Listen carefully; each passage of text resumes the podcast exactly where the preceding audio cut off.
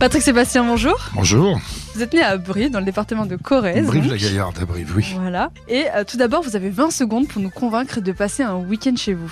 Euh, bah, le problème, c'est que j'habite plus à Brive depuis longtemps. J'habite dans le Lot, juste en dessous, à 30 km de Brive, dans un endroit magnifique qui s'appelle Martel. Martel, qui est un village qui s'appelle le village des sept tours, où il y a sept tours, où il y a un petit train qui vous emmène faire le, un tour sur le bord de la vallée de la Dordogne. C'est un, c'est un, un endroit absolument magnifique. Où on mange bien, où les gens sont gentils, où c'est très très beau, et où j'aimerais bien être en ce moment. Quel est votre plus grand souvenir là-bas?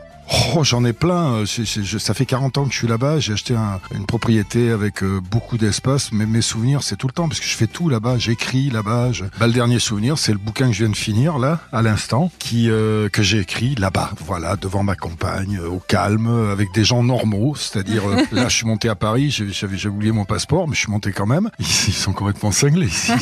ils sont malades. Non, c'est- on est des chaînes- il y a des gens normaux qui en dehors qui existent. Tous ceux qui se barrent de Paris. Quoi.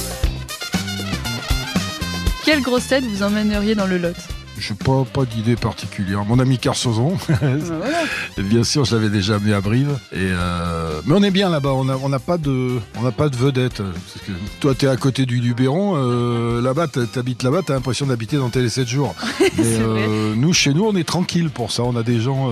Et puis, on tient pas du tout à avoir des gens connus. Moi, je suis à l'écart du village, mais ça fait quand même 40 ans que je suis là. Donc, je fais partie intégrante. On a un maire formidable. Je vais d'ailleurs y tourner un clip bientôt dans les rues du village, avec les habitants qui vont me suivre dans les rues du village sur une chanson. Euh, c'est c'est vraiment un endroit magnifique. Et quelle est la spécialité culinaire du Lot? Bah, c'est il y a des marchés aux truffes, il y a, il y a le foie gras, il y a les truffes. euh, c'est, c'est euh, la spécialité culinaire, c'est tout l'art de vivre de là-bas. Il y a des élevages, et puis juste, juste à côté de chez moi, il y a le, il y a Rocamadour, et donc il y a ces petits fromages euh, Très très bon. Rocamadour qui ne sont bons que là-bas parce qu'ici ils les font trop durs, il faut qu'ils soient mous. Les cabécous, les Rocamadour, mais ça c'est une vraie spécialité de chez nous. ça.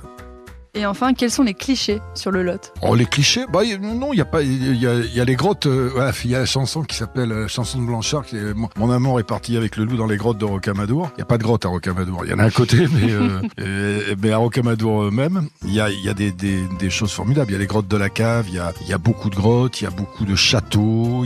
Et puis surtout, il y a la vallée de la Dordogne, dont euh, l'écrivain Miller disait que si la France disparaissait, il resterait la vallée de la Dordogne, parce que ça a inspiré beaucoup, beaucoup de- d'auteurs qui vont se, se ressourcer là-bas. Merci Patrick. Merci à vous. Venez, euh, venez voir euh, le lot Quercy, c'est magnifique. Retrouvez tous nos replays sur l'application RTL ainsi que sur toutes les plateformes partenaires. N'hésitez pas à vous abonner pour ne rien manquer ou pour nous laisser un commentaire. Comment